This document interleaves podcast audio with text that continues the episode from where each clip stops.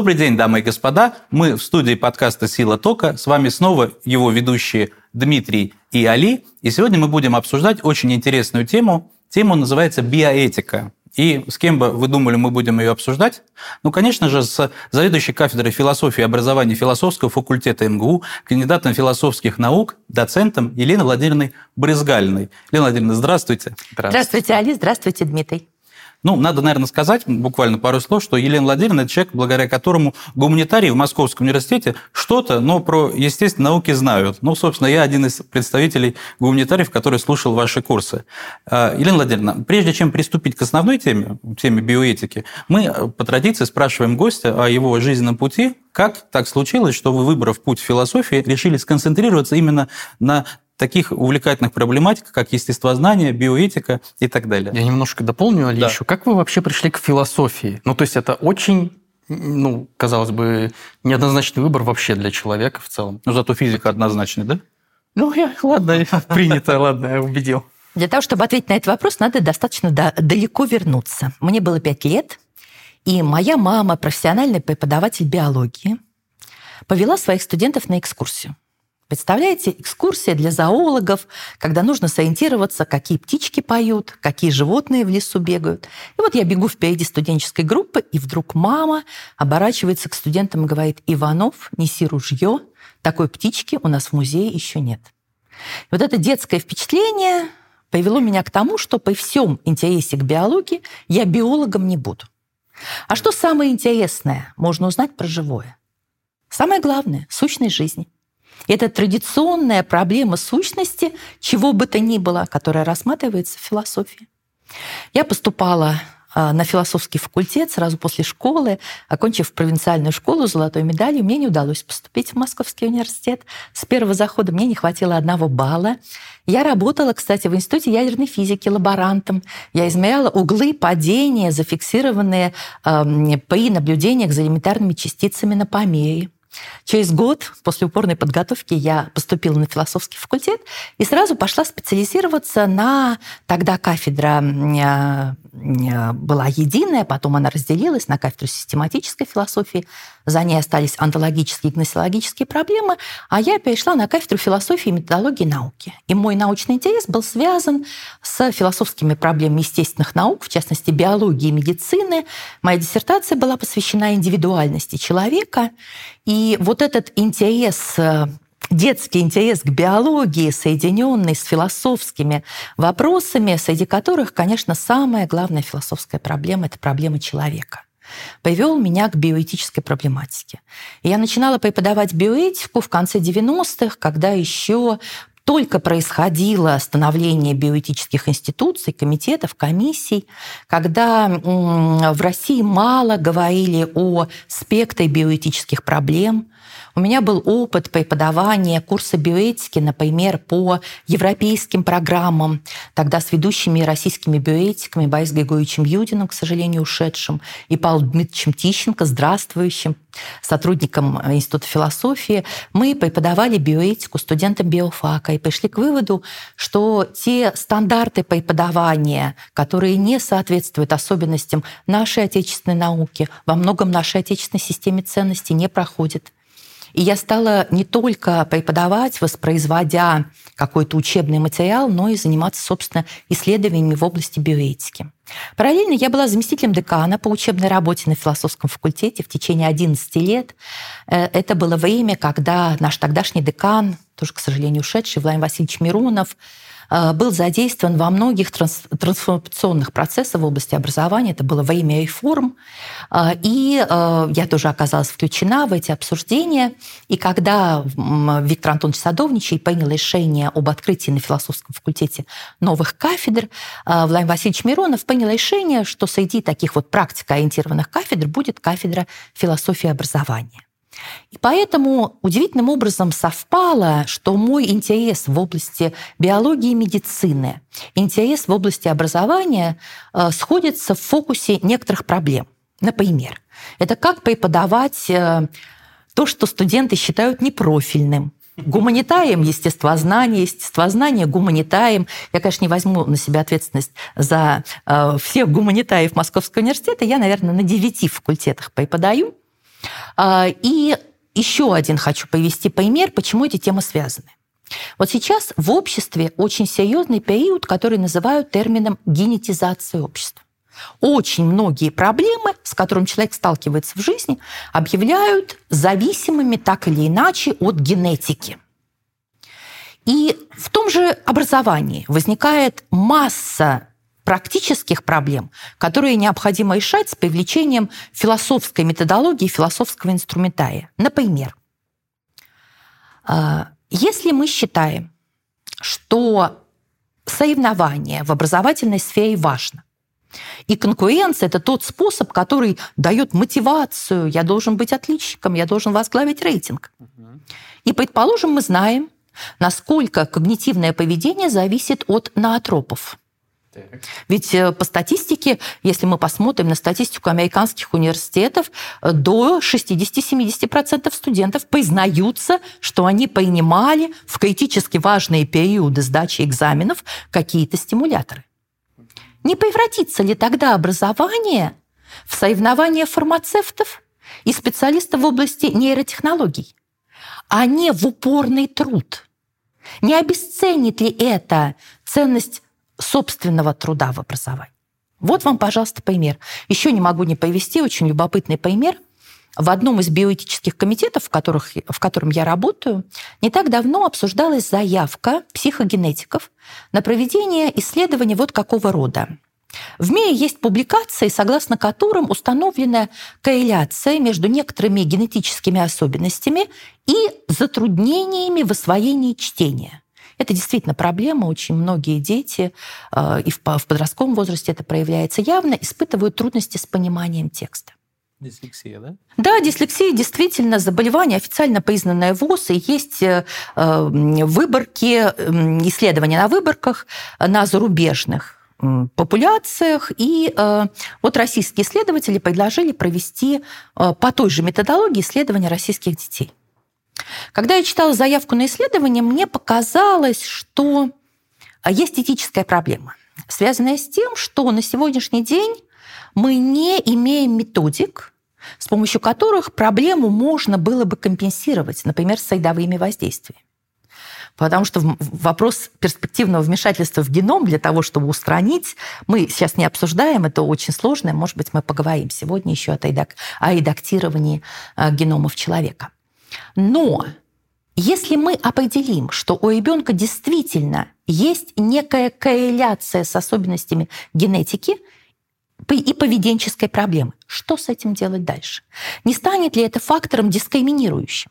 Как себя будут чувствовать родители, которым, например, исследователи в перспективе, хотя вот данное исследование подразумевало, что родители вообще никакой информации не получат. Но в будущем, например, когда эти корреляции будут установлены, и родителям сообщат, что вы знаете, у вашего ребенка генетическая проблема. Это что? Путь к тому, чтобы каждому было свое, вы помним, помним, где было написано, каждому свое. То есть мы тогда что, должны ограничивать сойдовые воздействия, если мы будем понимать, что биология дает ограниченную норму реакции? Вот мне кажется, в этом проявляется одна из особенностей современной науки. Это то, что сегодня уже никто не говорит о том, что исследовательская свобода – это абсолютное благо. Человечество не стало счастливее от того, что наука, особенно за последние столетия, узнала слишком много. Поэтому вот для меня вот эти темы – это проблематика науки и образования в фокусе и исследовательского, и преподавательского интереса. Можно я просто прям вклинюсь на основе этих примеров какой-нибудь пример явно случившегося негативного, ну, собственно говоря, следствия из того, что вот не была учтена э, ну, позиция биоэтиков ну, вот во время проведения исследования? Например, недавний пример этого лета, канадский пример, когда проводили эксперименты по определению дозировки витамина D для детей – Собрали детей в две группы. Вы знаете, принципы э, использования в экспериментах контрольной группы. Конечно, да. И подобрали детей с одинаково низким базовым уровнем витамина D. Угу. И вот дети в одной группе получали терапевтические дозы, угу. и смотрели за тем, какие эффекты на разном уровне, биохимическом, поведенческом и так далее, проявляются. А другой группе детей вообще не давали витамин D, хотя изначально их выборку включали, потому что у них низкие показатели. Насколько этично для того, чтобы выяснить действительно значимую для науки проблему и значимую для клиники проблему определения терапевтических доз, проводить эксперименты, заранее понимая, что какая-то группа детей не получит даже терапевтической поддержки. Это вызвало очень большой резонанс. Это именно было э, связано с недоработкой в биоэтическом плане. Если вы хотите пример, вот из недавних, это реальный пример.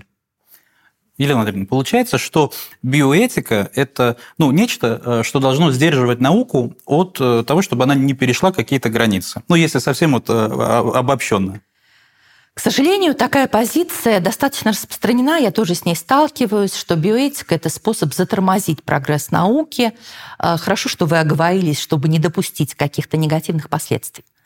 Биоэтика – это одновременно исследовательская область и социальная практика, целью которых является нахождение, скажем так, среднего пути между Сциллой и Хаибдой, когда Сциллой выступает не контролируемый научный прогресс, а когда благом объявляется любое знание без вопроса о том, как оно получено и как будет применяться, а Хаибдой будет тотальный контроль за развитием науки со стороны общества или со стороны каких-то структур, когда э, действительно могут возникнуть последствия для человека и для человечества, связанные с высокими рисками, когда под угрозу ставится жизнь человека и его благополучие. Елена, давайте для того, чтобы были такие живые образы, чтобы слушателям было более абстрактно, давайте представим, что Дмитрий у нас такой... Э, Тиран. Не, сде, не, не, ученый. Да, ученый, Прямо. сумасшедший, сумасшедший ученый такой, который хочет экспериментировать с очень неэтичными вещами, заниматься экспериментами над людьми. Э, понятно, что это не так, но предположим. И он хочет заниматься вот именно на всем протяжении человеческой жизни, и вот на конкретном примере, вот от начала до самого э, конца человеческой жизни, ведь биоэтика, весь этот путь сопровождает, представим какие-то ситуации, чтобы на примерах это все рассматривать. Я, например, собираюсь делать изуверство, но при этом обещаю лекарство там, от какой-нибудь неизлечимой болезни сейчас. Ну вот, ну и самое, самое начало, с чего хочет начать человек, который занимается экспериментами, скажем так, с человеческим организмом, ну это, наверное, э, самое начало жизни. То есть сейчас очень э, актуальны являются проблематики репродуктивных технологий, сейчас некое количество. Вот э, если вы не против, давайте начнем с этого очень интересного аспекта. Давайте поговорим об этой теме, но предварительно давайте заметим, что действительно ученые в каком-то смысле должны быть фанатиками математиками, потому что сосредоточенность на решении научной проблемы всегда сопряжена с энтузиазмом, с высокой мотивацией, и биоэтика не пытается ученых лишить их стремления проникнуть в тайны жизни. Биоэтика говорит о том, что сегодня наука и соответствующие технологии разрушают естественную заданность границ человеческой телесности.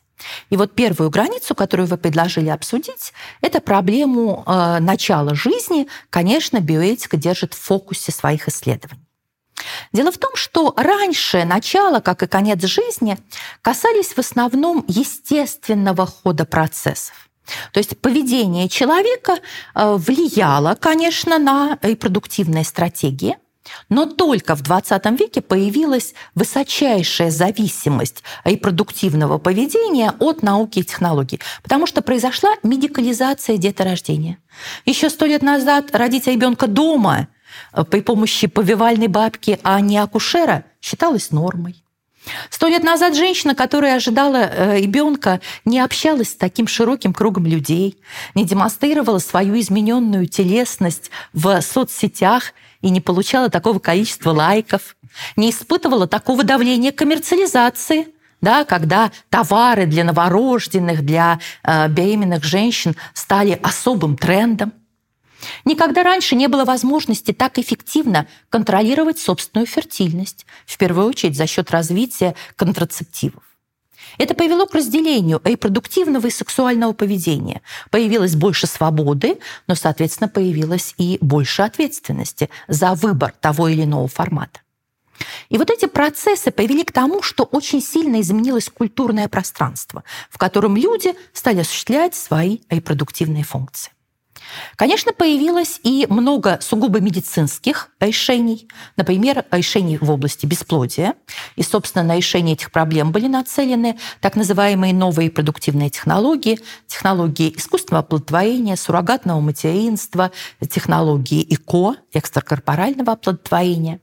Потому что проблема во всем мире очень остра. Вот по разным статистическим данным от 7 до 12 процентов пар бесплодны.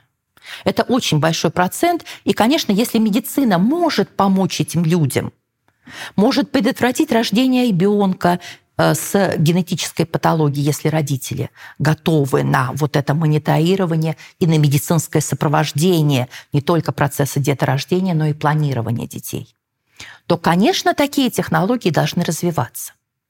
Но их широкое использование привело к тому, что стали оказываться размытыми целевые ориентиры. Эти технологии стали применяться и без существенных медицинских показаний. Как, например, кесарево сечение как способ деторождения во многих случаях используется не потому, что есть какие-то проблемы, которые не хотелось бы усугубить или породить, а только потому, что э, женщины стали бояться боли Потому что вот эта гедонистическая культура, жизнь ради удовольствия э, и медикализация той же самой проблемы боли, это э, привело к, вот, к таким расширительным трактовкам. И поэтому у всех технологий сегодня, которые работают в биомедицине, есть как плюсы, так и минусы, есть вторая сторона. И вот биоэтика – это та площадка, на которой можно посмотреть на конкретные ситуации, конкретные исследования, конкретные судьбы и принять решение, которое бы было максимально неконфликтным для человека и для общества. Но это очень трудный путь. Вы понимаете, когда мы принимаем какие-то жизненно важные решения для себя, ну, например, допускать эти новые технологии и продукции в свою собственную жизнь или нет, мы, конечно, должны опираться на знания. Но сегодня любая наука и биомедицина, тому пример, очень дифференцирована. Вот мы за последние пару лет все стали вирусологами, но мы же понимаем, что это все-таки профанное знание. А каждый может оказаться в ситуации, когда на этом профанном уровне знаний нам нужно понять, что нам предлагает наука, что нам предлагают технологии, и выработать свое отношение. И мы оказываемся в ситуации биоэтического выбора который на самом деле не может быть связан с решением.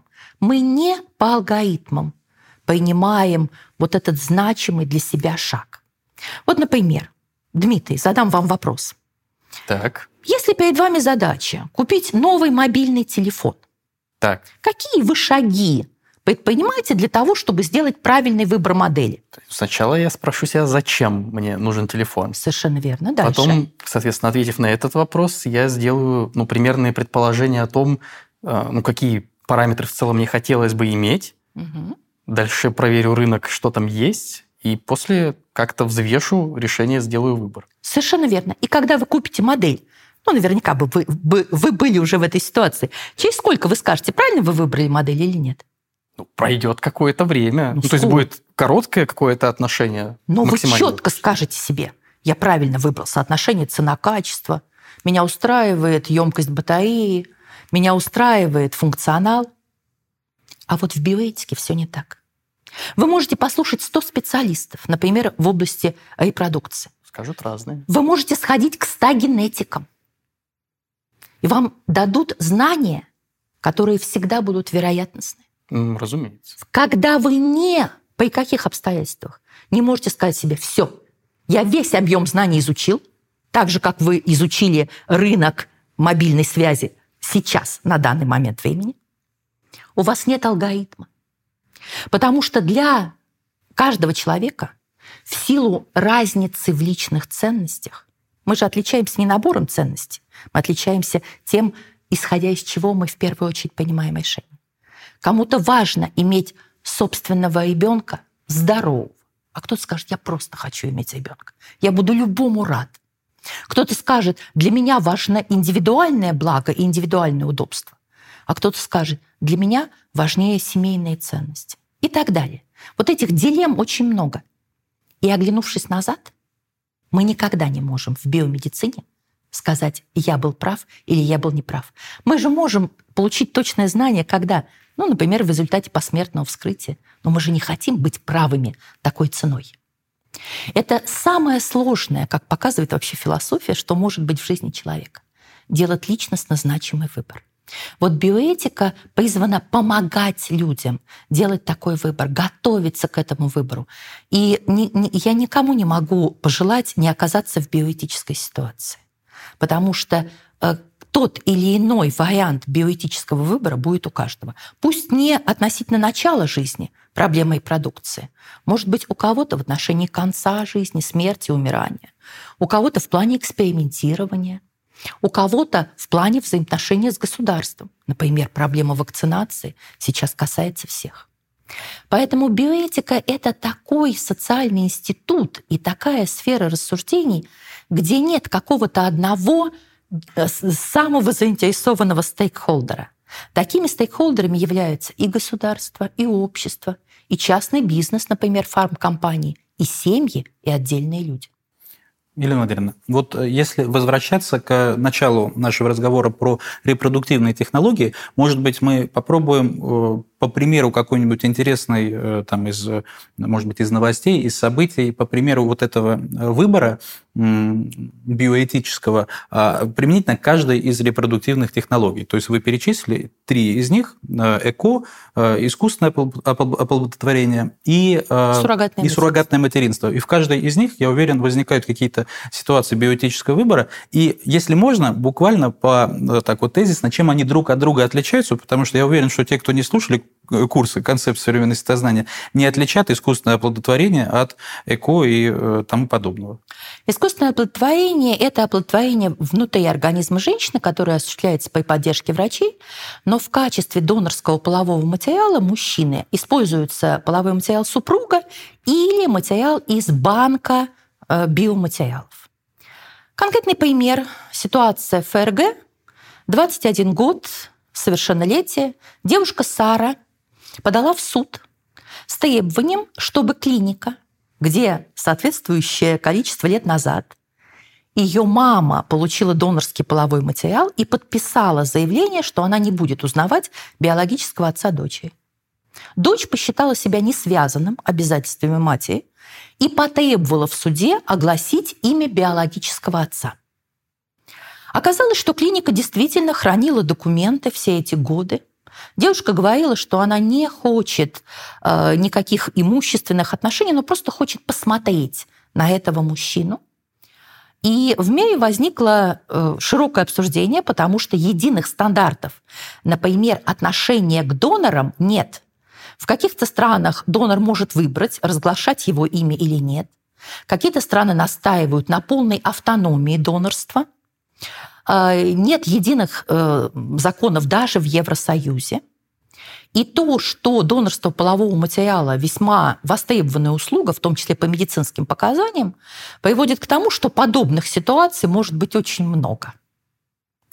Вторая э, репродуктивная технология – это технология экстракорпорального оплодотворения, когда сам биологический процесс оплодотворения происходит вне организма женщины, и используется для этого донорский половой материал, причем донорами может быть и та женщина, которая будет вынашивать ребенка, и совершенно посторонняя женщина, тогда это суррогатное материнство.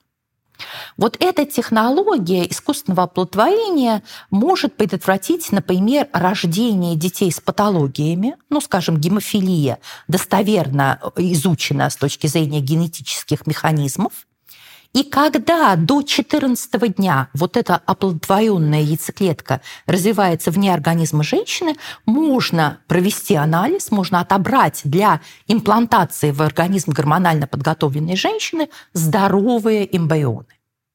Но опять же, эта технология вышла за пределы целевого предназначения. И, к сожалению, э, звезды шоу-бизнеса, прибегнувшие к таким технологиям, говорят о том, как это удобно родить ребенка, не отвлекаясь на гастроли, или воспользоваться криоконсервированным биологическим материалом. Причем долгое время наука умела только криоконсервировать мужской половой материал, сперму, и были трудности с использованием э, донорских яйцеклеток. Сегодня уже эти технологии возможны – и если мы промоделируем последствия, то, например, к рождению ребенка уже сейчас может иметь отношение пять взрослых людей. Это доноры полового материала. Это женщина, которая, например, становится суррогатной матерью э, для ребенка, в отношении которого она не является генетической матерью. И двое заказчиков всего процесса, которые, например, не используют собственные клетки, а прибегают к банкам биоматериалов. О чем это? Это о разрушении традиционных представлений. Кого мы считаем отцом или матерью? Ну, кто родил или кто воспитал? А здесь получается, что границы биологического, генетического родительства и социального родительства вообще отрываются друг от друга. А если мы к этому добавим какие-то перспективы, связанные с разного рода манипуляцией с геномами, ну, например, редактирование, или, например, набор Э, генетического пула для конкретного ребенка от разных доноров. Привожу пример. В Великобритании женщина потеряла 7 детей в силу того, что она имела генетический дефект в митохондриальных ДНК. Это такие внеядерные структуры ДНК, которые передаются только по материнской линии, потому что только от матери ребенок получает цитоплазму э, через яйцеклетку. И эта женщина обратилась к государству для того, чтобы ей вот в ее ситуации разрешили использовать генетический материал трех взрослых людей для рождения ребенка. То есть ее собственное ядро яйцеклетки, где основной генетический материал, яйцеклетку другой женщины, где в цитоплазме не было патологий, и половой материал мужчины. И в мире есть э, данные о том, что такие дети уже родились. А в перспективе родителей может быть 46-47 генетических, потому что 46 хромосом от каждого донора по одной хромосоме набрали, но это такой прям совсем фантазийный вариант. Но проблемы есть уже сейчас. Проблемы суррогатного материнства связаны с определением э, того, каким образом выстраиваются отношения между суррогатной матерью, заказчиками процедуры и ребенком. Имеет ли право, например, ребенок знать о том, что он появился на свет с помощью этих технологий? Права донора, условия донорства и так далее. Вот человечество пошло бы пути э, ускоренного применения таких технологий, понятно почему. Но отстает социогуманитарное осмысление последствий. Вы знаете, есть такая дилемма, называется дилемма Каллингриджа – она справедлива для всех новых технологий. Например, сейчас ее активно используют при обсуждении перспектив искусственного интеллекта. Ой, мама. О чем идет речь? Когда технология только начинается, ее еще можно контролировать, но ее последствия непонятны. И поэтому на все возражения можно сказать, да подождите, технология разовьется так, что таких негативных следствий не будет, и риски все будут минимизированы. Но потом когда технология получает широкое распространение и становятся понятны все последствия и позитивные, и негативные, эту технологию уже нельзя контролировать. Поэтому биоэтика – это попытка найти в этой дилемме Каллингриджа какую-то линию. Биоэтика поэтому не стремится встать и включить красный свет на пути развития науки. Биоэтика говорит о том, что включить абсолютно зеленый уже нельзя, потому что мы в таких сферах, где риски чрезмерно велики. Я бы сравнила биоэтику с таким мигающим желтым. Если вы знаете правила дорожного движения, ехать можно, но с осторожностью, задумываясь о последствиях. А можно я тут сразу значит, спрошу, уже прям с чисто научной стороны, как происходит поиск этого пути? Ну, я поясню, потому что э, не может быть какой-то гегемонии одного эксперта, который одним лицом выдает, э, собственно говоря, некоторый вердикт. Значит, должен быть достигнут, ну, опять же, то есть собирается комитет, да, какой-то, то есть какое-то совещание, должен быть достигнут консенсус по какому-то определенному вопросу.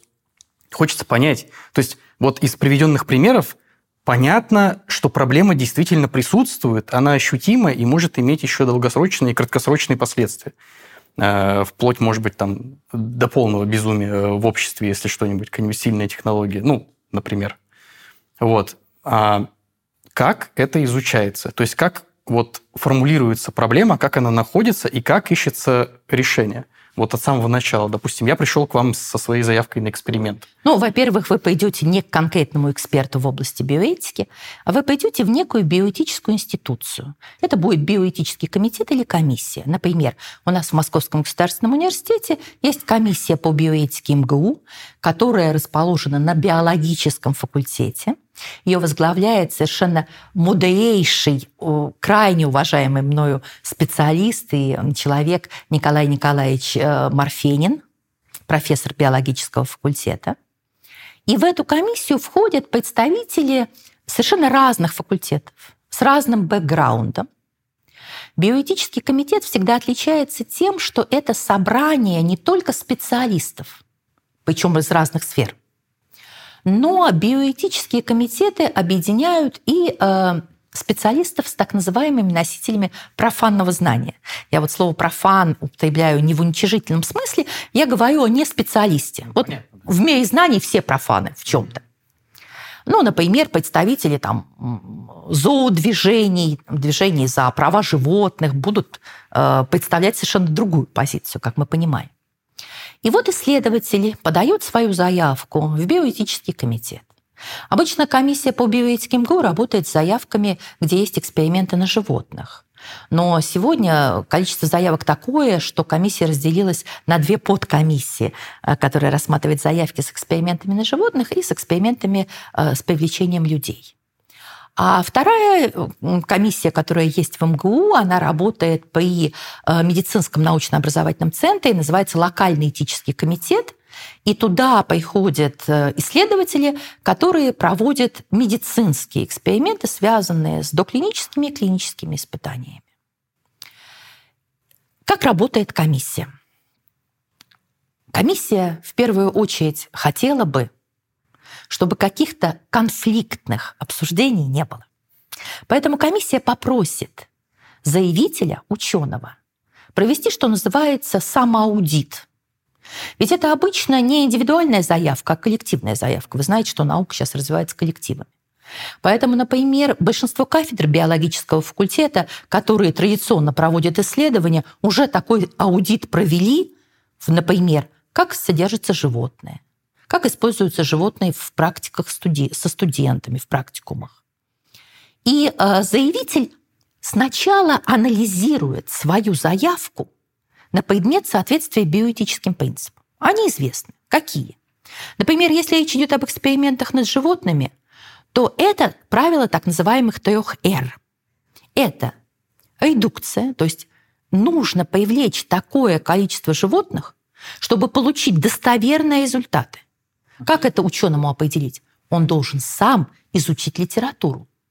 Какие уже эксперименты в близкой области на, например, тех же биологических видов уже проведены в сравнении с тем, что хочет сделать ученый? Насколько новизной обладает его заявка? Здесь нужно, конечно, привлечь э, не только, собственно, данные из области науки, но и данные о э, статистики, да, о том, какой э, эксперимент считается статистически достоверным. Ну, разумеется. Здесь ученому могут помочь э, специальные э, публикации. Например, есть специальные журналы, которые э, публикуют статьи о проваленных экспериментах. Потому что эксперимент, мы понимаем, по определению может быть неудачным. И зачем, например, идти туда же, где кто-то попробовал сходную методологию и получил негативный результат. Второй принцип – это принцип качества. Потому что на результаты медико-биологических экспериментов может сказываться даже, казалось бы, мелочь. Например, качество подстилки, на которой животные спят в виварии. Дело в том, что для животных, может быть, это будет открытием, когда вы это услышите, не столько травмирующим является фактором участия в самом эксперименте, сколько длительное проживание в условиях неволи и стресса Например, даже есть зависимость в результатах экспериментирования в зависимости от того, каким способом берут лабораторную мышь в руки. То есть сам ученый должен понимать, какой эксперимент будет качественным с точки зрения биоэтики. И здесь есть прямая связь между качеством научных исследований и вниманием к биоэтическим проблемам, например, к условиям содержания животных. Третье, что должен учесть экспериментатор, если вы планируете эксперимент с животными. Значит, мы назвали выбор оптимального количества, уменьшить количество животных до необходимого. Это проблема качества – и третье, что обязательно должен сделать исследователь, это подумать, можно ли достичь ту научную цель, которую он перед собой ставит, с использованием животных менее сложных. Или даже провести эксперимент на моделях. Дело в том, что, конечно, есть разница между видами. Экстраполировать, например, результаты исследований с мышами на человека э, абсолютно нельзя, есть известные ограничения – Э, наука разворачивается в сторону того, чтобы минимизировать использование животных и перенести эксперименты, например, на компьютерные модели. Но здесь тоже есть принципиальные ограничения, поэтому без экспериментов с животными нельзя. И вот когда сам заявитель весь этот путь прошел, тогда он подает свою заявку, и она рассматривается экспертами, как правило, несколькими. Поэтому никакого э, догматичного влияния позиции какого-то одного э, эксперта на заключение комиссии нет. Комиссия все очень детально обсуждает обсуждает по документам, которые представлены заявителем. В некоторых биоэтических комитетах есть традиция приглашения самого исследователя. Ну, она иногда вызывает споры, потому что когда персонифицируются данные об экспертах, это не всегда хорошо. Вы знаете, что научные журналы осуществляют анонимное редактирование по этой же причине. Соответственно, э, когда выносится решение, э, то заявитель получает на руки документ о том, что его эксперимент до начала, вот это я хотела бы подчеркнуть, ни одно решение не принимается постфактум, только до начала исследования, одобрено биоэтической комиссией. Дальше комиссия может осуществлять мониторирование, насколько проводимый эксперимент соответствует тому, что было заявлено, что одобрено, но крайне редко. Потому что у нас в Московском университете, например, очень ответственные исследователи. И дальше, когда эксперимент завершен, и ученый э, выходит на публикацию своей статьи, обязательным для всех научных журналов является требование представить заключение биоэтической комиссии. Это не требование, установленное государством. Это требование, которое выработалось внутри научного сообщества. Поэтому биоэтику не надо рассматривать как привнесенный в науку механизм, призванный усложнить жизнь ученых. Это может казаться только когда вы не включены в процесс и как-то изнутри, не может, может быть, немножко поверхностно об этом судите. А если ты внутри научной школы, медицинской, биологической, проходишь путь исследователя от студента до маститого ученого, ты естественным образом оказываешься включенным в эти процессы. И они происходят ну, не могу сказать совершенно безболезненно, но во всяком случае э, э, с пониманием значимости работы биоэтической э, комиссии в Московском университете мы сталкиваемся. Елена Владимировна, вопрос такой. Смотрите, даже из двух частей. Во-первых, с учетом того, что сказали, что это требование в самом сообществе выработано, первый вопрос, который сказать, что же такого какое-то лет, э, какое количество лет назад случилось в науке, что ученые собрались и решили, так, все, с этого момента мы теперь по каждому э, подобному поводу проводим э, биоэтические комиссии. И второй вопрос, но связан, конечно, с комиссией Московского университета, какой самый интересный случай, ну, не знаю, там, с животными или с людьми вы вот рассматривали ну, с начала ее э, создания? Когда была осознана значимость биоэтической экспертизы? Ну, э, общепринятым в литературе является такой пример, такой факт, когда в одной из больниц Сиэтла появился первый аппарат для гемодиализа. И врачи отказались принимать решение, кому из пациентов, нуждающихся в этой процедуре, нужно отдать приоритет – то есть фактически речь шла о том, кому спасать жизнь с помощью такой технологии, кому нет. И врачи попросили собрать комиссию из неспециалистов, Там был юрист, домохозяйка. Как вы думаете, они хотели принимать решение, кому жить, кому нет? Наверное, это сложный выбор. Но вот биоэтика как раз говорит о том, что иногда на проблемы, которые в этой области возникают, целесообразно смотреть разными глазами, исходя из разных оптик. Например, сейчас в биоэтических комитетах очень часто возникает вопрос о приглашении для того, чтобы узнать позицию тех, кто через какие-то биоэтические выборы сам прошел. Ну, например, семьи, которые столкнулись э, с проблемами в репродуктивной сфере, воспользовались технологиями, уже имеют опыт личного переживания. Или, например, э, людей, которые стали добровольцами в медицинских экспериментах. То есть биоэтика все время пытается поднять значимость личной позиции и того, что при всех возможных конфликтах между интересами, связанными с прогрессом науки, между интересами, связанными с защитой чести и достоинства людей, нужно искать не какую-то крайнюю позицию, а искать э, аргументированную, потому что биоэтика, видите, приставка этика, философское осмысление с позиции добра и зла. Э, искать линию, которая бы позволила максимально учесть все аспекты. Э, мне сложно привести пример конкретный, в том числе по биоэтическим соображениям, да? Э, потому что в ряде случаев э, мы дорабатываем заявки с исследователями, помогаем им.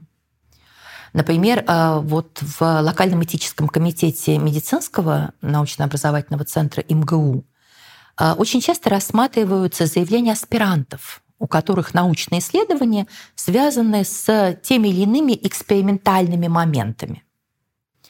И, конечно, э, врач, исследователь сосредоточен на своей профессиональной области, и ему иногда бывает сложно представить, как информация, необходимая для того, чтобы человек понял, э, решил для себя, принимать участие или нет, читается обычным человеком. Например, в плане терминов – в плане описания не только рисков, а неудобств.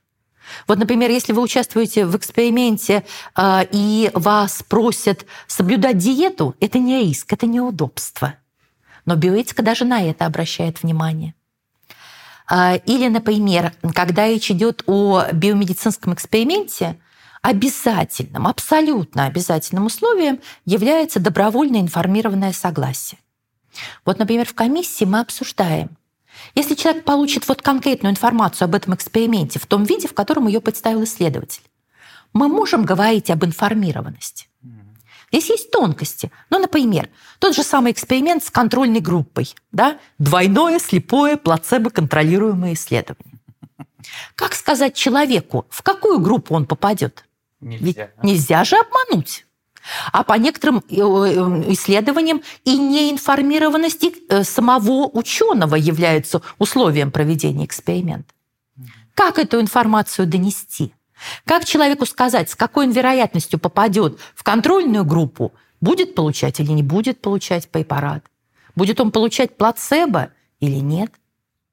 Вот эти очень тонкие моменты обсуждаются в каждом конкретном случае. Поэтому, если я приведу какой-то пример, даже по контексту может быть понятно, о каком исследовании да, мы идет поняли, речь. Мы поняли, что это нельзя разглашать эту информацию.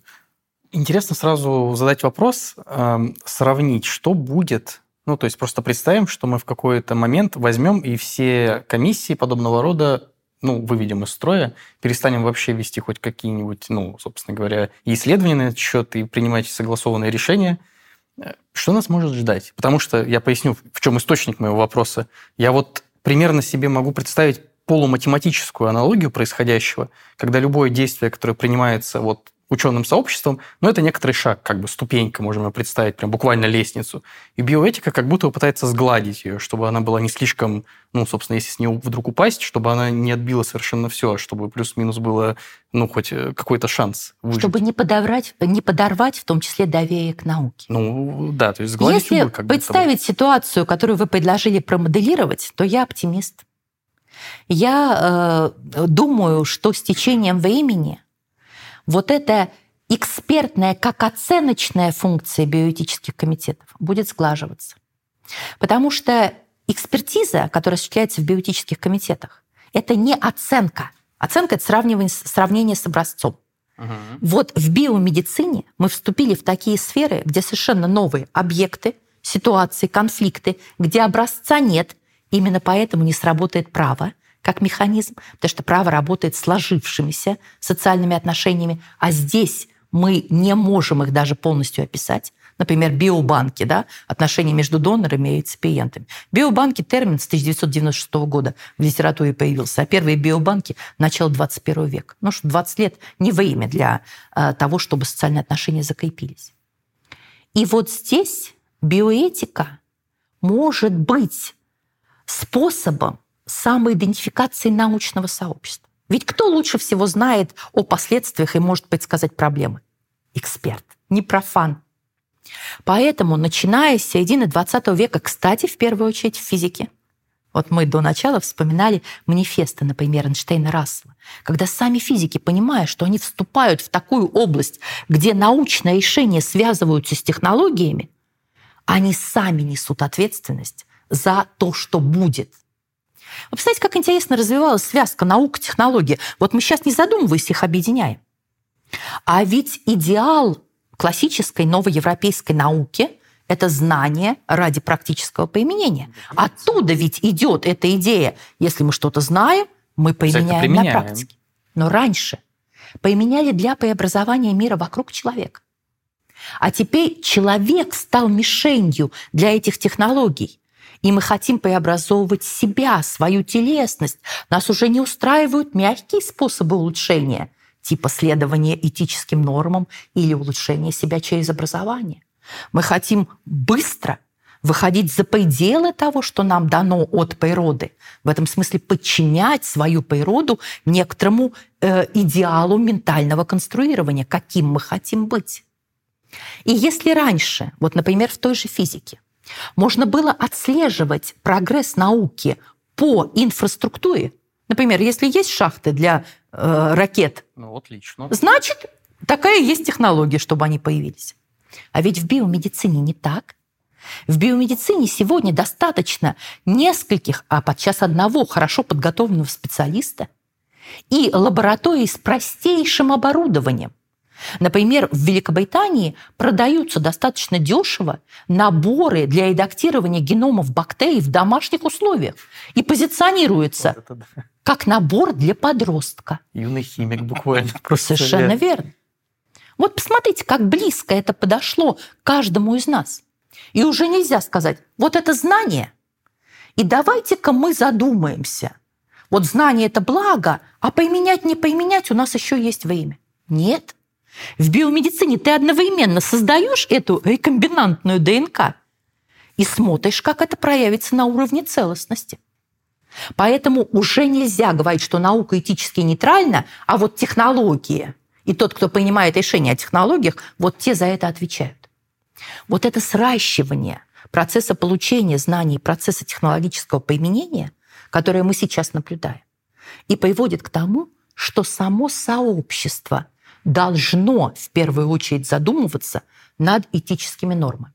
Поэтому я оптимист, надеясь на науку. Второе, я оптимист, потому что я понимаю, что общество уже не может позволить себе не контролировать науку. Потому что наука, мы уже сказали, работает в сферах, где под вопросом оказывается не просто безопасность, а вообще перспектива выживания нашего биологического вида. Поэтому закроют все биоэтические комитеты, найдется другой механизм для того, чтобы общество понимало, наука – это благо, наука безопасна, ученые не Франкенштейны, ученые не фанатики, ученые работают на благо, которое нас всех в понимании объединяет. Елена Андреевна, раз э, прозвучал взгляд оптимиста, то я как юрист не могу взгляд пессимиста тоже на обсуждение представить, потому что, ну, если, что будет, если не будет э, вот этих биоэтических комитетов, ну, собственно, история э, мировая нам ответ тоже предлагает, потому что я спешу напомнить, что Нюрнбергский трибунал, он не только политическое руководство э, рассматривал на своих слушаниях. Там и врачи тоже присутствовали, которые проводили эксперименты, эксперименты на людях, и у них тоже аргументация была из серии того, что мы прогресс вообще двигали науки. Поэтому, мне кажется, регулятор в обществе, если это не мораль, то, к сожалению, право. А право, в отличие от биоэтических комитетов, не предвосхищает проблему, а работает уже с последствиями. Очень хорошо, что вы вспомнили Нюрнбергский э, процесс и первый э, документ, который э, закрепил правила проведения экспериментов с привлечением людей, это Нюрнбергский кодекс, который как раз появился после этого процесса. И э, первый пункт, закрепленный в этом документе, это требование абсолютно необходимого добровольного согласия испытуемых. Это то, что никогда не получалось в экспериментах с нацистскими врачами. Но этот документ ведь касался военнослужащих и лиц, оказавшихся вот в ситуации, например, концлагерей. Там не рассматривались отдельно вопросы регулирования экспериментов с детьми, или, например, с беременными женщинами, хотя мы понимаем, что и такие эксперименты, страшные эксперименты нацисты проводили. Поэтому со времен Нюрнбергского кодекса биоэтика прошла очень большой путь, дифференцируя представление о том, какими механизмами можно, держа в фокусе достоинства человека, обеспечить э, уважение этого достоинства в биомедицине. И по поводу права. Ведь право и этика — это два разных регулятива, которые в обществе существуют. Безусловно. И, конечно, я ожидала, что вы, как юрист Али, все таки будете отстаивать верховенство а, права, но а, понимать пределы да, своих компетенций, это очень, конечно, важная для э, любой сферы вещь. Так вот, я не могу не вспомнить нашего великого философа Владимира Соловьева, который специально занимался исследованием соотношения закона и э, морали. И вот он говорил о том, что право — это всегда фиксация минимума морали. Потому что право действует через запрет, но мы понимаем, что если ввести жесткий запрет на такие вот двойные спорные технологии, мы лишим часть людей ну, вот, например, тех, кто нуждается в новых репродуктивных технологиях, помощи. И когда мы поступаем под требованиями права, мы поступаем всегда под внешним давлением. То есть, например, мы понимаем, что если мы нарушим что-то, это будет карой чревато, но мы можем в это не верить внутри. Вот биоэтика не такая. Биоэтика работает с тем, что идет условно от человеческого сердца, от, собственно, человеческой природы. И, конечно, когда человек поступает по внутренним убеждениям, он всегда действует более уверенно, с пониманием ответственности. Это совсем другое э, чувство. Поэтому, когда ученый понимает, что он не нарушает никаких этических норм, что он все продумал в организации эксперимента, это и способ поддержки самого ученого. Вот посмотрите, ситуация пандемии, когда врачи оказались все в ситуации фактически экспериментирования, когда еще не было вообще протоколов лечения. Например, когда наш медицинский научно-образовательный центр МГУ стал ковидным госпиталем, мы буквально каждую неделю в режиме онлайн рассматривали новые протоколы обсуждали, как вводить эти экспериментальные протоколы. Вот он был э, действительный процесс биоэтической экспертизы, не как сравнение с образцом, а исследование. Понимаете, вот когда происходит обсуждение, мы же своего рода проводим научное исследование, гуманитарное, связанное с ценностями, ключевое понятие для гуманитарной науки. И это исследование априори может привести к не тем выводам, которые изначально предполагались. Оно может быть пересмотрено через какое-то время. Помните наш пример э, с мобильным телефоном? Мы же все и мысленно возвращаемся. Вот я приняла решение о вакцинации, правильно? Нет. Или я отказываюсь от вакцинации, кто-то скажет правильно или нет, все равно эти мысли постоянно возвращаются. И мы как бы каждый раз заново проводим это личное исследование, опираясь и на научные знания, и, возможно, на какие-то ситуации доверия, от кого мы это услышали, в каком СМИ мы это прочли, опираясь на личные отношения, мои друзья мне сказали, на семейные связи. Ты знаешь, вот у нас в семье есть больной, а врачи говорят, что если ему нельзя прививаться, давайте сделаем кокон такой из привитых. И, например, я считаю, что, э, ну, я, я а, так абстрактно mm-hmm. говорю, хотя к себе тоже могу применить, что, например, я могу э, пожертвовать какими-то собственными мыслями ради блага ближнего. Понимаете, то есть мы все разные, мы по-разному делаем этот личностный выбор. Вот биоэтика о нем – это очень сложно. Елена Владимировна, а давайте мы вернемся к тому моменту, что у нас Дмитрий, ну, в самом начале мы решили, что он сумасшедший ученый, вот, и, значит, проводит вот эти разные опыты. Просто у нас времени не так много, а хочется обсудить столько всего интересного. И вот, значит, он каким-то образом себе э, подопытного, значит, э, нашел, да, с помощью каких-то репродуктивных технологий он, значит, себе воспроизвел на свет какого-то, э, значит, подопытного, с кем он собирается экспериментировать. Вот с момента начала жизни его, да, ну, то есть он подросток какого-то этапа, он хочет начать с ним экспериментировать экспериментировать. Вот, э, то есть началась его жизнь, получается, эксперименты с живыми людьми. Ну, в смысле, это я так мысленно перешел к следующему этапу. Значит, репродуктивные технологии, сейчас вот э, эксперименты с живыми людьми, ну и план потом перейдем к такой завершающей стадии человеческой жизни. Вот э, в сфере экспериментов с людьми, какие самые ну так вот в режиме Блица, скажем так, да, какие самые э, яркие проблемы биоэтические существуют. То есть э, ну, я не знаю, я предполагаю, что это может быть э, какое-то неисследованное лекарство, да, перед вызовом, скажем, там, пандемии, или еще какие-то э, проблематики. Вот самые, э, самые такие вот яркие примеры. Биоэтика не влияет на определение логики постановки научных проблем. Вот что искать? Новое лекарство от пандемии или э, бросить э, средства и силы ученых в какую-то другую сферу? Это определяется, со, с одной стороны, внутренней логикой развития науки. Одну проблему решили ученые, понимают, куда идти дальше. С другой стороны, внешним социальным заказом. Вот биоэтика понимает, что э, обусловленность науки очень сложная. И ученые могут решать проблемы ради достижения личных целей, написания диссертации, или могут работать на какую-то э, фармкомпанию, на частного инвестора. И здесь возникают тоже особые проблемы. Поэтому биоэтика, если мы говорим об экспериментировании, устанавливает некие маяки, свет которых нужно иметь в виду каждому исследователю. Например, в экспериментах э, с привлечением людей это уважение человеческого достоинства. Это добровольное информированное согласие, это конфиденциальность, и это... Что ж такое у меня все время последний пункт-то сегодня отрезает? Правдивость. Четвертое – это правдивость. И, соответственно, как конкретно свет этих маяков сработает в конкретном эксперименте, вот это осуществляет и сам испытуемый, и биоэтический комитет комиссии. Поэтому на сегодняшний день в сфере экспериментирования самые актуальные проблемы биоэтики я бы назвала такие. Это прояснение условий добровольности и информированности в каждом конкретном случае. Мы с вами приводили примеры. Двойное, слепое, плацебо-контролируемое исследование, например. Какой уровень знаний считать достаточным для того, чтобы не специалист принял обоснованное решение об участии в эксперименте или об отказе от участия.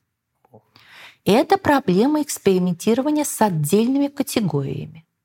Например, для фармацевтической сферы очень актуальна оценка безопасности препаратов для нерожденных детей, потому что весь мир помнит страшную историю с талидомидом, когда препарат, который широко рекламировался как средство для, например, борьбы с тошнотой или бессонницей у беременных женщин, вызвал необратимые патологии, дети рождались без конечностей, и оказалось, что единственное, что объединяет их матерей, это прием талидомида. А, так. Соответственно, а, да, я просто э, я говорю, так, очень да, страшная я... история, и фармкомпании признали вот эту проблему только в конце 90-х, когда mm-hmm. уже достаточно мало ну, детей смысле, даже Они заранее знали, что это может быть? Ну, а тогда в чем проблема? Ну, я к тому, Не что... экспериментировали, а. как этот препарат повлияет на э, плод на самых ранних этапах беременности. Понимаете? Да. И женщины понимали. И вот смотрите, например, если нам важно, чтобы выпускаемые на рынок фармпрепараты были не токсичны. Угу. Мы должны проводить эксперимент? Должны. А какая женщина должна дать согласие на участие в эксперименте, если по определению эксперимент рискованный? Это хороший вопрос, который сама решит принять решение, если ей все объяснить, видимо. И вы считаете, что это этично сказать, знаешь что, дорогая, вот ты ждешь ребенка, и поэкспериментируй так э, ты с ним и под свою ответственность. Нет, почему? Мы же А тоже как? должны взять какую-то ответственность на себя в таком случае. А какую, если экспериментатор по определению не знает, он может только предположить, зная там химический состав, молекулярную формулу, но это все предположение. Или, например, как привлечь к экспериментам людей, которые не могут дать э, добровольно информированное согласие в силу недееспособности. Нужны нам препараты против деменции? Нужны. Нужны. А кто будет давать согласие за тех людей, которые уже страдают Ну, деменцией? у нас есть законные представители, которые юридически оформлены. Но это не снимает проблему этического Ну, выбора тоже да. с этих законных представителей. Я же сказала, что человек в любом случае будет думать, правильно он поступил или нет, особенно будет думать, когда мы делаем личностный выбор за другого, за ребенка, за того, за кого мы отвечаем, как законные представители. Закон не снимает с человека вопросов совести и ответственности. Но я заметил один маленький нюанс. Судя по тому, как это выглядит, в каждой стране биоэтика своя. В каждой, вот в разной точке Земли биоэтика будет своя. И то, как она сформулирована сейчас здесь, у нас, ну, по факту, все-таки, конечно, слегка, но европейское общество, да, у нас, ну, по крайней мере, близкое к Европе, оно может быть совершенно иначе сформулировано в той же самой, ну, в какой-нибудь стране Африки. Я объясню почему. Но, Потому что в основе личного выбора человека ценности. разумеется, культура От- от- лежит. совершенно верно. А культурный код и иерархия ценностных матриц, она разная. Поэтому, например, в Китае приоритетом будет не личное, Ну, а партия, ну, коллективное. условно. коллективное. Ну, да. Это и традиции конфуцианства. Знаете, что, например, в Китае родственники осужденного могут дать разрешение на забор у него органов, потому что он совершил то, что наложило клеймо на весь род. И поэтому, если он станет донором и в результате спасет чью-то жизнь, это снимет ответственность рода. Вот, например, э, пример влияния вот этих коллективных ценностных ориентаций. И я соглашусь с вами в том, что биоэтика разная в силу того, что мы обязательно при принятии решений а, ориентируемся на то, как нас воспитали, какие ценности для нас важны. А, И мы не рождаемся с готовым набором этических норм. Мы их сами вырабатываем, мы их воспринимаем через воспитание, кстати, Через еще- среду. еще одна важная проблема. Поэтому биоэтика выполняет и функции, связанные с биоэтической культурой будущих исследователей. Биоэтика преподается как обязательная дисциплина для всех, кто претендует на медико-биологическое образование. Да, не- не- небольшой даже э, ступор возник просто из того, что насколько все сложно и насколько при этом все это необходимо для того, чтобы человек мог продолжать называть себя человеком и не останавливаться на достигнутом. при Да, кстати, сейчас одна из самых острых проблем биоэтики – это проблема улучшения человека. То есть аргументация всякая Что, себя. та- что такое улучшить? О, Вот, например, если мы соединяем тело человека с кибернетическим устройством. Вот э, такое имя наверняка вам знакомо. Э, Нейл Харбисон или... э, Да, Нейл Харбисон – это человек, который получил право быть сфотографированным на британский паспорт с интегрированным устройством, которое переводит световые волны, вы как физик, в звуковые, и он запоминал, какой цвет для других людей с каким звуком связан. Потому что он родился с врожденной сильной патологией, он видел мир в черно-белом цвете. И вот он на одной из конференций услышал студента, кстати, физика, который говорил, что вот такое устройство, такое устройство можно создать. Ему это устройство ОСТО интегрировали уже несколько операций, все время обновляют. Он говорит, что я вижу цветные сны. Я без этого не существую. Это моя часть. Вот в этом случае кибернетическое устройство направлено на то, чтобы э, достигнуть то качество, которое в норме у людей распространено, да, цветовое зрение. Ну, там есть проблемы, действительно ли он видит цветом, ну, как бы опустим это. А если воздействие на телесность направлено на то, чтобы вы обрели те свойства, которые изначально в естественно заданные не попадают. Например, то же самое устройство позволит вам видеть собеседника в инфракрасном. Вот представьте, вы меня сейчас видели в рентгеновском, а я вас. Как вы думаете, изменилась бы наша коммуникация? Безусловно. Стало бы как-нибудь неловко. А для чего бы это? Ну, Вот, например, для чего люди чипы себе внедряют? Вот сколько я... без- Удобно. Отлично. Удобно. А второй аргумент – прикольно. Ну, тоже аргумент. Понимаете? Вот если нам кажется, что знания мы обязательно должны поменять, есть ли граница для прикола и для удобства? Мгм. На это биоэтика одна не ответит. На это может ответить только все общество. А биоэтика только инструмент. Как вот эти дискуссии э, организовать, как их направить в то русло, чтобы не было крайностей. Массового чипирования или массовой имплантации себе таких э, устройств, которые, например, стимулируют мозговую деятельность в режиме нон-стоп и так далее. Вот важная проблема. Елена Владимировна, ну и прежде чем приступить к завершению нашей дискуссии, очень интересной, э, мы, так сказать, изучили разные этапы, но остался один очень важный, это этап завершения жизни. И такие э, проблематики биоэтические, как, скажем, эвтаназия, э, мне кажется, достаточно актуальны, чтобы их рассмотреть. Вот с точки зрения завершения жизни, какие наиболее э, значимые вопросы биоэтические встают перед научным сообществом, да и перед обществом в целом?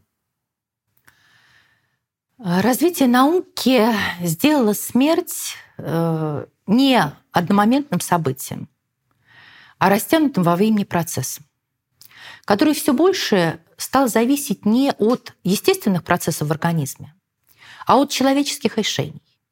Поменять или не поменять тот или иной э, вариант технологии, например, жизнеподдержания, или э, поменять или не поменять смертельную инъекцию в том случае, когда медицина не может помочь, а человек считает, что жизнь в таком качестве унижает его достоинство. Вправе ли вообще общество поддержать тех людей, которые хотят уйти из жизни, если медицина не в состоянии им помочь? Самое главное в рассмотрении биоэтикой проблем смерти и умирания — это проблемы коллизии между индивидуальными представлениями людей о том, как они хотели бы уйти из жизни, о том, как они представляют достойное умирание, и теми позициями, которые есть в обществе, в том числе и с точки зрения социально-экономических обстоятельств.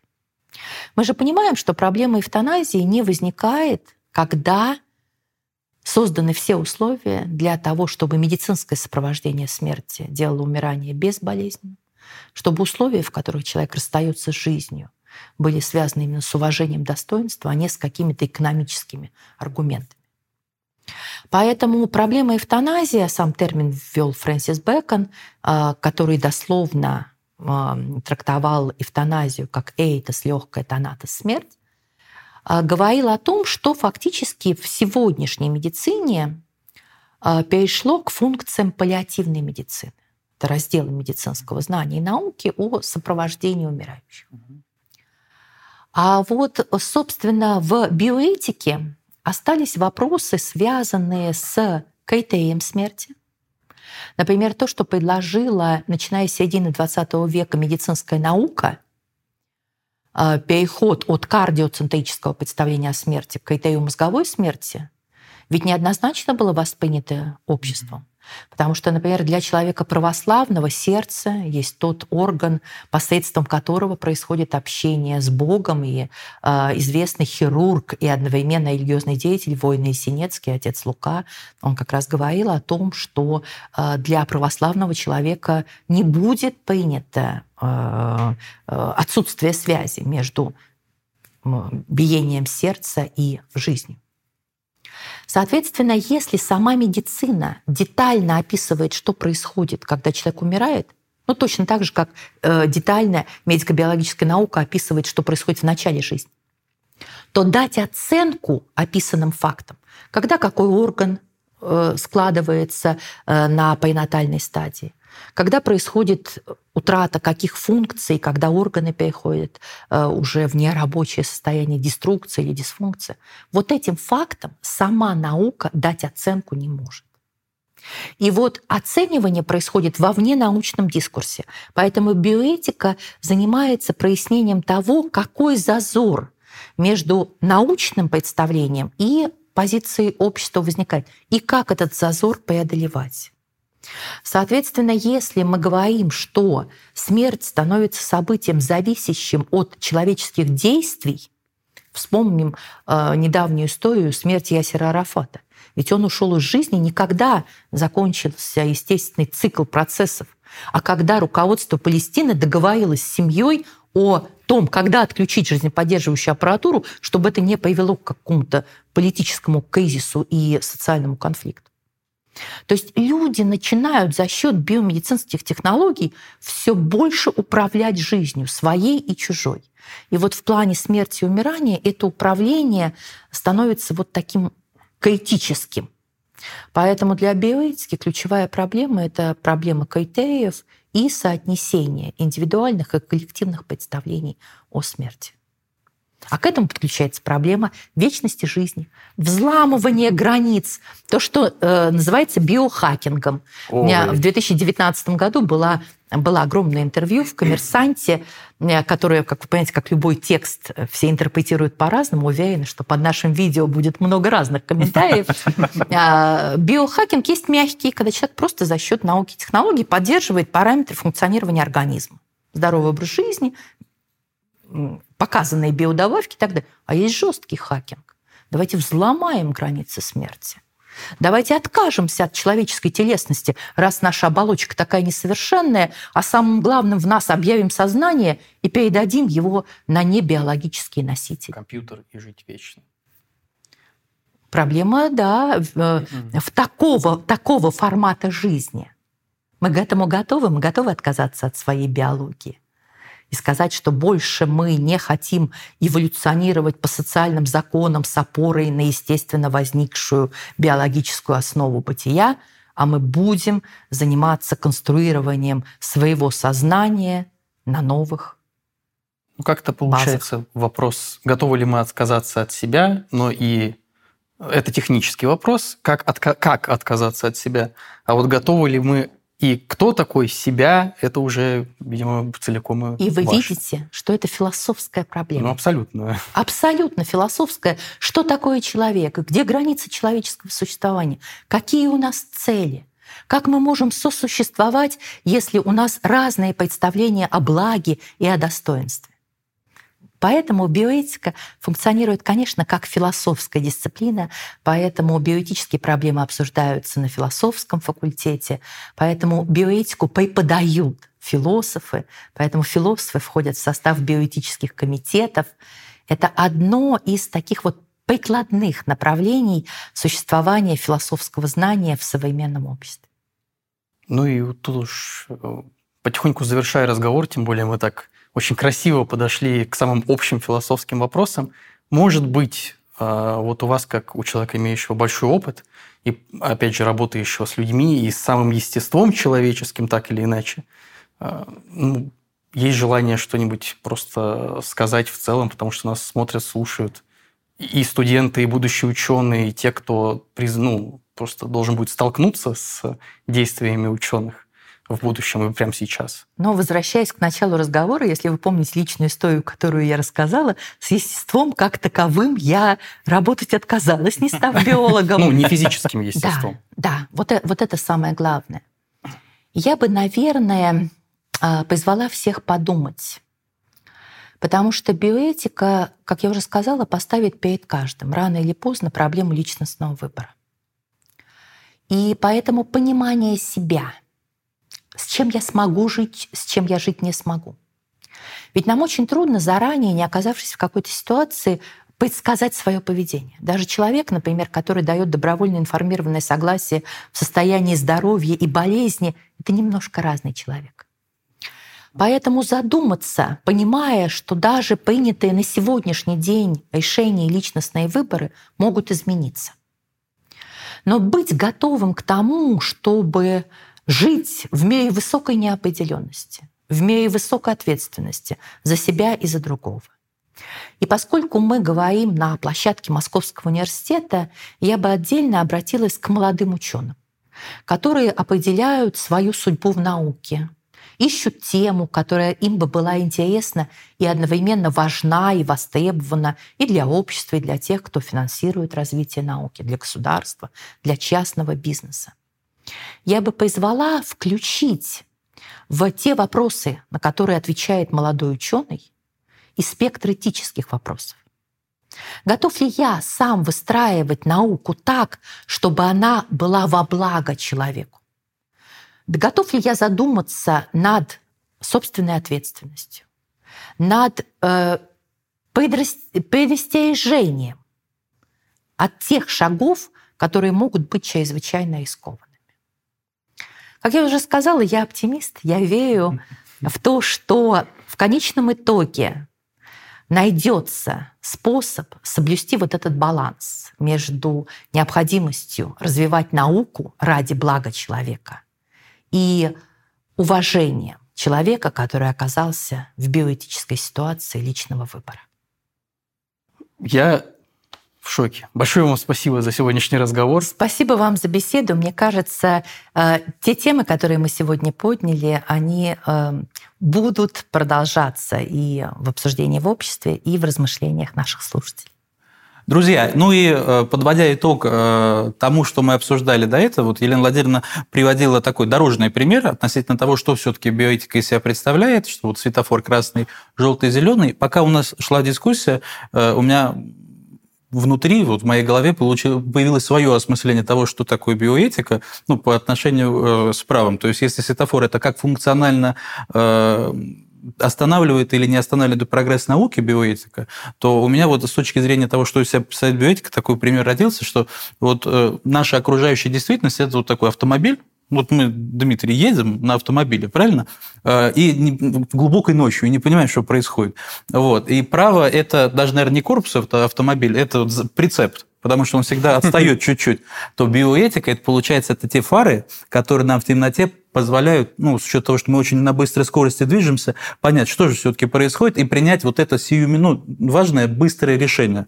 Вот э, на такие очень интересные мысли наводит наш э, подкаст. Чтобы эти мысли э, в ваши головы тоже попадали, коллеги, вы обязательно э, слушайте и смотрите нас на всех платформах, на которых мы выходим. Это YouTube, это Apple подкаст, это Яндекс Музыка, и э, мы обязательно будем стараться, чтобы такие интересные гости, как Елена Владимировна Владимировна Брызгалина приходили к нам в подкаст. Я напоминаю, что Елена Владимировна э, доцент, кандидат философских наук, э, заведующая кафедрой философии и образования философского факультета Московского университета и ну, большой специалист в области э, таких важных этических и философских проблем. Елена Владимировна, мы надеемся, что, может быть, вы к нам еще как-нибудь обязательно придете. Спасибо, приглашайте, с удовольствием.